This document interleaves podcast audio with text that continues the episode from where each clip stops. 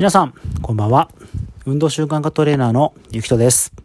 一人でも多くの方に運動習慣メソッドを届け、運動から人生が好循環になる手助けをして、人生のステージアップに貢献する活動をしております。よろしければ番組のフォローしていただけると幸いです。さて、えー、今日の、えー、お話なんですが、ちょっと運動習慣とすごくストレートに近いかというと、そうではないかもしれないんですが、ちょっと思いついたので、えー、お話をしてみたいなというふうに思います。えー、ちょっとまた試合ネタで申し訳ないんですけども、先日と試合をして、まあ、個人的には良い結果が出たかなっていうふうに思ってます。で、このレディオトークを配信させていただくようになって2試合して、どちらも結果的には悪くない結果でした。で、元、えー、総合格闘技、総合格闘家として、えやっていた時って、まあ、そんなに正直言うといい結果とか満足した結果が出ていなかったっていうのが僕の思いです。まあ戦績だけ見ても正直いいものではなかったです。で、その格闘技を本当に本気で上目指してやってる時にお世話になった方、なっていた方に言われた、えー、言葉がありまして、えー、僕はゆきとくんの上がりを見てみたい。どういうような上がりをするのかを見てみたいから、すごく今応援しているんですっていうことを言っていただきました。当時その上がりっていう意味がよく分かってなくて、で僕はやっぱり格闘技で上を目指していたので、僕の中でその時の上がり、あ、すみません、この上がりって、あの、すごろくのゴールって意味ですね。そういう意味です。で、まあ、ゴールをどういうのか見てみたいっていうところで、えー、格闘技は上を目指してる時には、チャンピオンになるとか、えー、いい工業に呼ばれて、えー、しっかりお金を稼ぐとか、僕の中では正直そういうふうに思っていました。ただ、まあ、その方から言わすと、そうじゃないんじゃないっていうことを、おそらくもう分かっていた？見えていたんだと思うんですよね。ただ僕はもちろん自分がその渦中にいるので見えていなかったので、えー、その先っていうのがその格闘技のそのさらに先の上がりゴールっていうのがちょっとよく分かってなかったっていうのが当時の、えー、思いでした。もう15年ぐらい前になるかもしれないですね。で今ですねこうやって格闘技は一線を引いて今トレーナーでしたりっていうことで自分の好きなことをやりながら仕事をしてそして好きなトレーニングを好きなタイミングでやっている状態。でうまく結果も出ている状態。すごく格闘技が 楽しいです。この過去のいろいろすごく大変だったことってまあこれにつながってるのかなっていうふうに正直今思ってます。なので、今もしこの状態も、もちろん上がりではないと思うんです。もっともっと先があると思うんです。もしかしたら今後僕はもうプレイヤーじゃなくてプロデューサーという風になって変わるかもしれないし、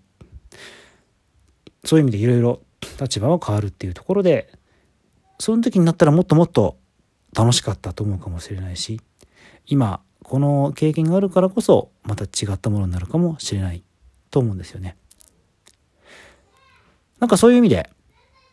うん。過去の辛いこと、大変なことっていうのは必ず生きる。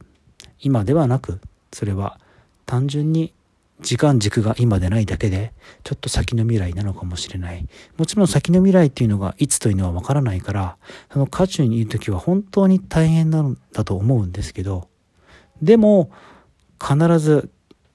まあ、明けない夜はないというとかっこよすぎるんですが、そういう結果が出るっていうところが絶対あるので、諦めない諦めないでやり続けるっていうことが一つ重要なんだなっていうふうに思ってます。もちろんそのやり続けた時に花が咲くっていうその花が何の花かは分かんないと思います。もしかしたら全然望んでいなかった花になるかもしれないんですがその咲いた花が望むような場面になる可能性もあるんではないかなっていうふうに思います。なんかちょっとかっこよくまとまっちゃって すると今頑張ってるものが結果出なくてもいいんじゃないってなんか言ってるよりちょっと良くないかもしれないんですがただ僕の中でこの運動習慣っていうところで見せつなげると今この運動習慣を一生懸命やってることがじゃあ何につながるのっていうのは健康になるとかいうことがやっぱり体力がつくいい体になるっていうのは運動からすごくストレートに近いものだと思うんですが運動を続けることによって自己肯定感が上がって自信がつく仕事に成果が出る自信を持って良い友達ができるいいパートナーが見つかるっていうのも運動からちょっと1店舗2店舗置いたところの良い結果だと思うんですよね。っていうふうになんかそういうような派生波及ってできるんではないかなっていうふうに思ってます。え、今この運動習慣がなかなか続かないという方がもしかして聞いているかもしれないんですが辛いのは誰でも同じだと思うし大変なのは誰も同じだと思いますただやるかやらないかの選択は今これを聞いていただいている方ができる唯一の権利だと思うんです。やらないという選択肢も僕はいいと思います。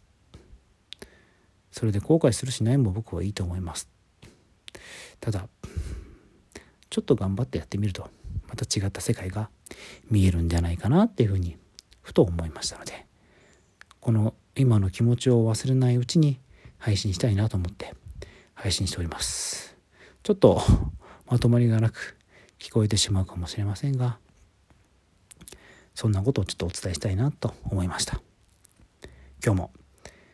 聞いていただきましてありがとうございました。では失礼いたします。